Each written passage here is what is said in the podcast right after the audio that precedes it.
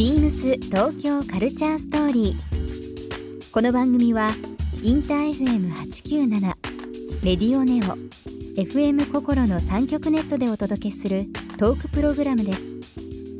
案内役はビームスコミュニケーションディレクターの土井博志。今週のゲストはああ編集長北脇麻子です今年50周年を迎えた雑誌「アンアン」の編集長北脇麻子さん。北脇さんの思う雑誌の面白さや「アンアン」のこれまでとこれからなどさまざまなお話を伺います。BeamsBeamsBeamsTokyo Culture Story. Beams Tokyo Culture Story. This program is brought to you by Beams. ビームスありとあらゆるものをミックスして自分たちらしく楽しむ。それぞれの時代を生きる若者たちが形作る東京のカルチャー。Beams 東京カルチャーストーリー。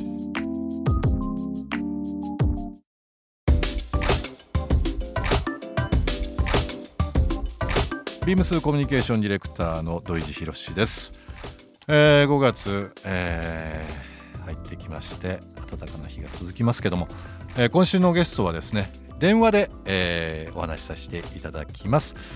アンアン編集長の北脇麻子さんになります。こんばんは北脇さん、こんばんはよろしくお願いします。よはい。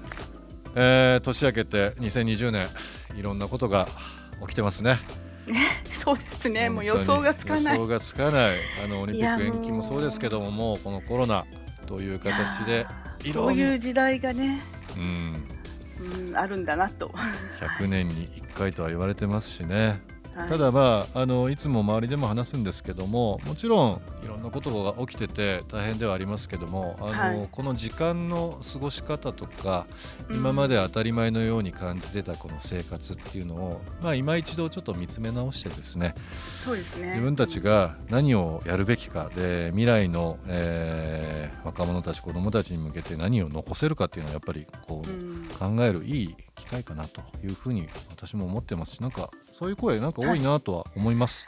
そうですね。改めて生活見つめ直すっていうのうん。はあるかもしれないですよね、そうですね、はい。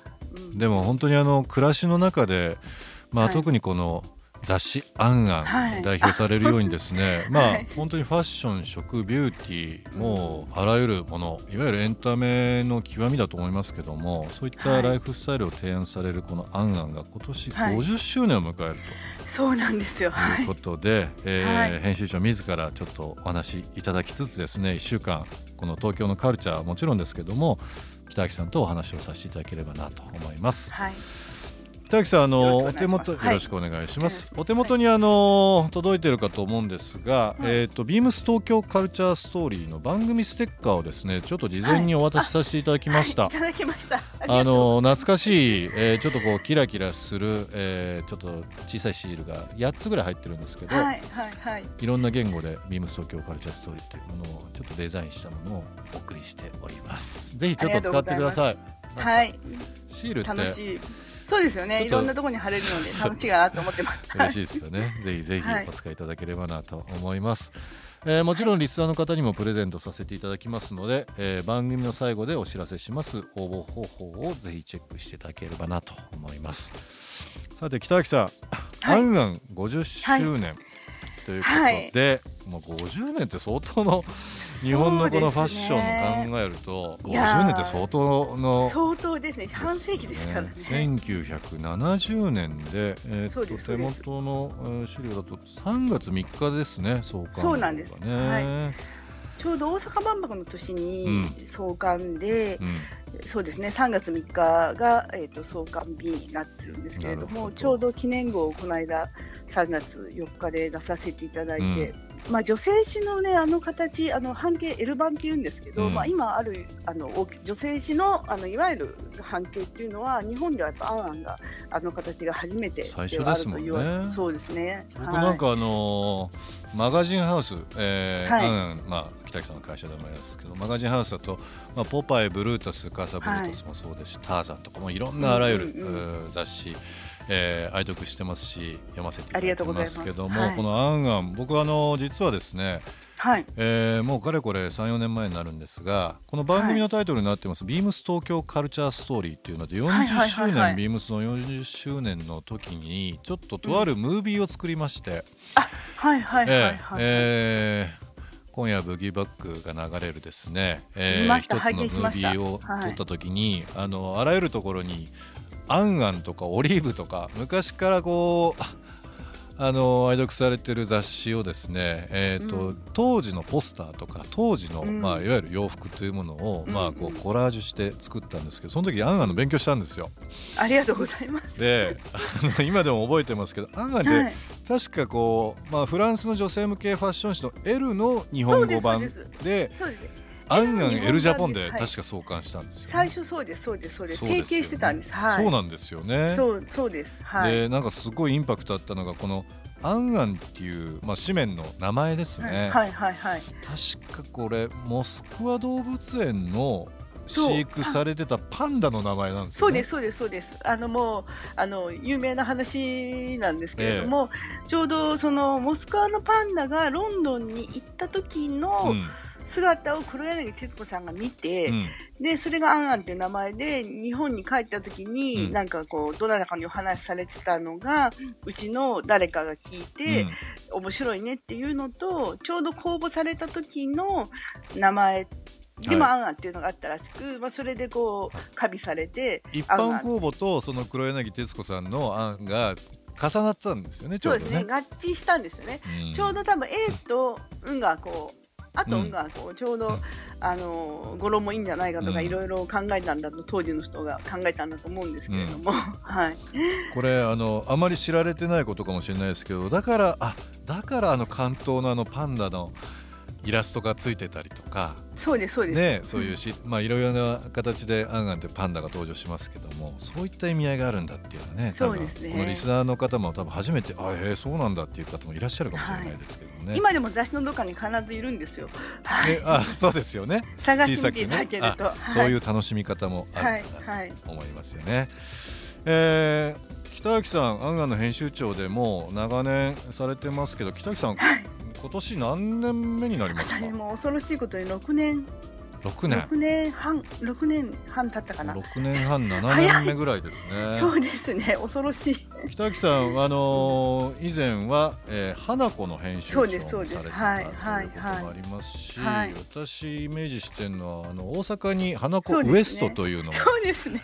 ありますけどね、そちらの方もされてたというのがそうですね。もうどんだけ長いんだって感じですけいやどねいやいやいや本当にあのマガジンハウスのね歴代編集長の中でも本当にあの、インパクト強いというか。そうですか？そうですか。このゲストにもあのお越しいただきましたけど以前、えーゲストとしてお越しいただいた、まあ、ブルータスの西田さんという編集長の方もいらっしゃいますが、まあ個性が強いですよね、えーもうあの、はい。西田さん北脇さんといういやいや私は雑誌業界の中でも非常にこう、い、ろんなあの大はい特集とかヒット商品、あい、わゆる商品といいますかね、ヒヒット特集っていうのをさあ長年されてますけど、ありがとうございます、はい。まあ、50周年迎えられるってこともあって、あのーやっぱり今って在宅でそうですね。お仕事される方、あとは家で、まあくつろがれる方非常に多い中でなんかこう、はい雑誌がねこう元気がないって言われてる中で今改めてこう手元で雑誌を読む本を読むっていう人が非常に増えたっていうのを聞いてます。そうですね。おかげさまでアンアンもこういう時代の中だからこそ、なんか喜んで買ってくださる方もあの多くいらっしゃってね。ちょっとまあ大変だけど頑張らないとなと編集部、ね。いろんなリモートワークとかいろいろやりながらそうですよあねの週刊誌で出させていただいております。あの習慣というそのスピード感もそうですし、そうですね。まあ今こんだけ情報が溢れてる中でその編集力という部分、どういうふうな形で雑誌ができるのかも含めてですけどもはい。伺っていきたいなと思います。ビビームス東京カルチャーストーリー。ゲストにもプレゼントしました番組ステッカーをリスナー1名様にもプレゼントツイッターでインター FM897 のアカウントをフォロー。プレゼントツイートをリツイートするだけでご応募できます。また番組への感想は「ハッシュタグビームス897」「ハッシュタグビームス東京カルチャーストーリー」をつけてつぶやいてください。もう一度お聞きになりたい方はラジコラジオクラウドでチェックできます。ビームス東京カルチャーストーリー。明日もお楽しみにビームスビームス社長室宣伝統括部の長谷川和孝です。YouTube 公式チャンネルビームスブロードキャストでビームススタッフの暮らしや趣味を紹介する動画シリーズビームスアットホームビデオを公開中です。スタッフの個性が光る料理やコスメのハウトゥー動画も充実しています。今後も不定期に更新されていきますので、ぜひご自宅でお楽しみください。ビームス東京カルチャーストーリー Beams Tokyo Culture Story. This program was brought to you by Beams.